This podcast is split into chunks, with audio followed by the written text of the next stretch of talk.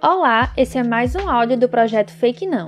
Circula na internet uma mensagem na qual uma mulher afirma que três pessoas com idades de 13, 16 e 18 anos, filhos de uma amiga, faleceram após receber a Coronavac, uma vacina de fabricação chinesa contra a Covid-19.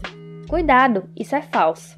De fato, a Coronavac é uma das vacinas contra a Covid-19 que está sendo testada em voluntários no Brasil mas para ser voluntário é preciso ter idade entre 18 e 59 anos, por isso a vacina não poderia ter sido aplicada em pessoas entre 13 e 16 anos.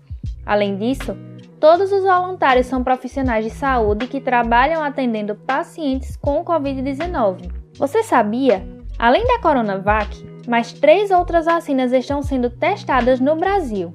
A produção de uma vacina envolve várias etapas a atual fase de desenvolvimento das vacinas em teste no Brasil visa comprovar a segurança, eficácia e proteção contra a Covid-19. A partir da comprovação desses parâmetros, as vacinas obterão registro da Anvisa e os estudos passam para a fase 4.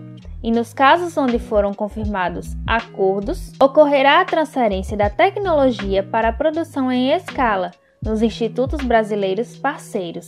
Após essas etapas, a vacina finalmente será ofertada pelo SUS. Gostou desse conteúdo? Para mais informações é só seguir a nossa página no Instagram, arroba Projeto Fake Não.